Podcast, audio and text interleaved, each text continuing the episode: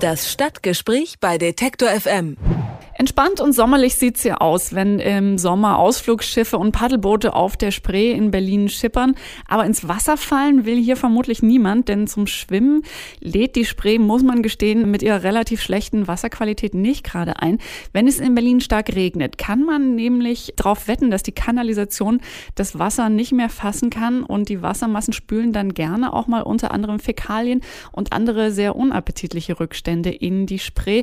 Die Folge sind einfach verschmutzter Fluss, Fischsterben und ähnliches. Der Berliner Diplom-Ingenieur Ralf Steg will das ändern und er hat ein System entwickelt, um die Spree zu reinigen. Wie das aussieht, darüber spreche ich mit ihm. Schönen guten Tag, Herr Steg. Schönen guten Tag und schönen guten Tag an alle Ihre Hörer.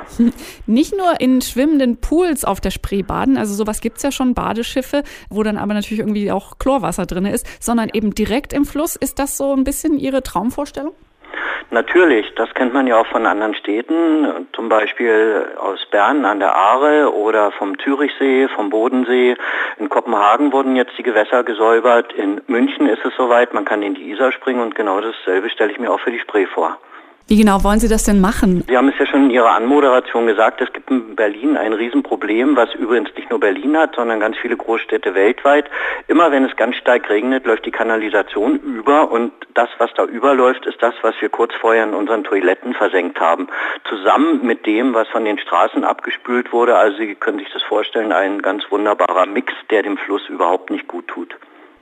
Das schmutzige Wasser aus der Kanalisation wird eben in Tanks aufgefangen, die Sie entwickelt haben. Mhm. Es würde dann nicht mehr in die Spree gelangen. Also eine weitere Verschmutzung wird verhindert. Aber wird es dann auch wirklich sauberer dadurch? Also im Bereich der Innenstadt gibt es nur eine einzige Belastungsquelle für den Fluss und das ist die überlaufende Mischkanalisation. Vor Berlin haben wir noch ein paar andere Einflüsse, die nicht gut sind für das Gewässer. Zum Beispiel trägt die Landwirtschaft ganz viele Düngestoffe ein, damit kommt es zu Algenwachstum. Am Klärwerk Mönchehofe muss noch eine zusätzliche Reinigungsstufe installiert werden. Dann gibt es noch die Trennkanalisation zwischen dem Mügelsee und der Elsenbrücke. Das ist da, wo das hohe Allianzhochhaus steht. Wir haben uns aber mit dem wichtigsten Problem beschäftigt und das ist eben die überlaufende Mischkanalisation, weil dadurch die meisten Giftstoffe eingetragen werden. Seit 2001 arbeiten Sie ja schon an diesem Tanksystem.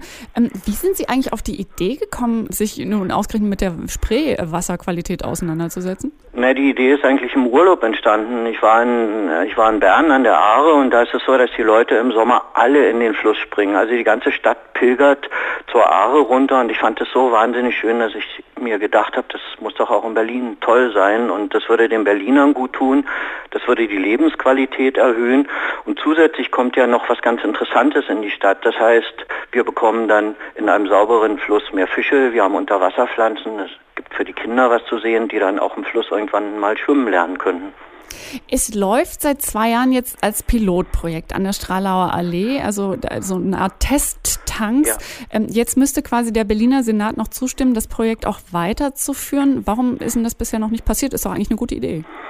Also erstmal ist für uns jetzt ein ganz wichtiger Tag, also heute, und zwar dadurch, dass die Technische Universität Berlin den Abschlussbericht abgegeben hat und die bescheinigt uns das einwandfreie Funktionieren der neuen Technologie.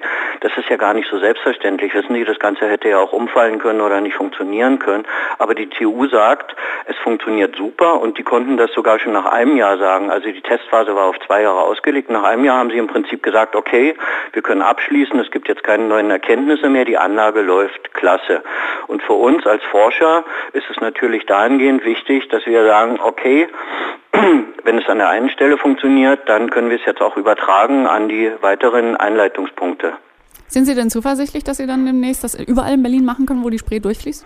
Na, wir haben morgen eine ganz wichtige Verhandlung mit dem Senat und den Berliner Wasserbetrieben und ich hoffe, dass die sich dazu durchringen, jetzt die Anlage anzukaufen. Wir haben ja auch einen ganzen Haufen Forschungsgelder in die Stadt gebracht. Also es geht ja nicht nur darum, jetzt diese 1,6 Millionen einfach mal zur Verfügung zu stellen, sondern wir haben auch große Investitionen getätigt, die der Stadt und der Forschung in Berlin zugute gekommen sind. Das Ganze muss man dabei berücksichtigen. Und dann ist es so, dass man unser System eigentlich auch nutzen kann. Also das heißt, es sind Inseln im Fluss, die man bespielen könnte. Man kann oben drauf sitzen, man kann Ausstellungsräume machen, man kann dort eben Wasserthemen präsentieren. Man kann die Inseln bepflanzen, so dass es Gärten im Gewässer sind. Und ich denke, das würde die Stadt alles richtig schön bereichern. Die Europäische Union möchte ja, dass alle Flüsse der Mitgliedsländer bis 2021 sauberer werden. Ähm, ja wo man dann unter anderem auch bedenkenlos drin baden können soll. Könnte das System denn auch in anderen Städten, in anderen Regionen funktionieren? Das kann es, aber ich möchte erst mal was sagen zur europäischen Wasserrahmenrichtlinie. Ich finde es ein fantastisches Gesetz. Also stellen Sie sich vor, die EU verordnet allen Ländern, macht endlich eure Flüsse, Seen und Meere sauber. Das stellt man sich an den kühnsten Träumen nicht vor. Das ist natürlich auch ein ganz großer Stress für die ganzen Länder, aber es wird dazu führen, dass die Gewässer in Europa wesentlich sauberer werden und dass viel mehr neue Badegewässer entstehen. Und unser System ist natürlich übertragbar. Das haben wir von Anfang an so konzipiert. Wir könnten das zum Beispiel in New York an die Abwasserrohre koppeln. Die haben genau dasselbe Problem.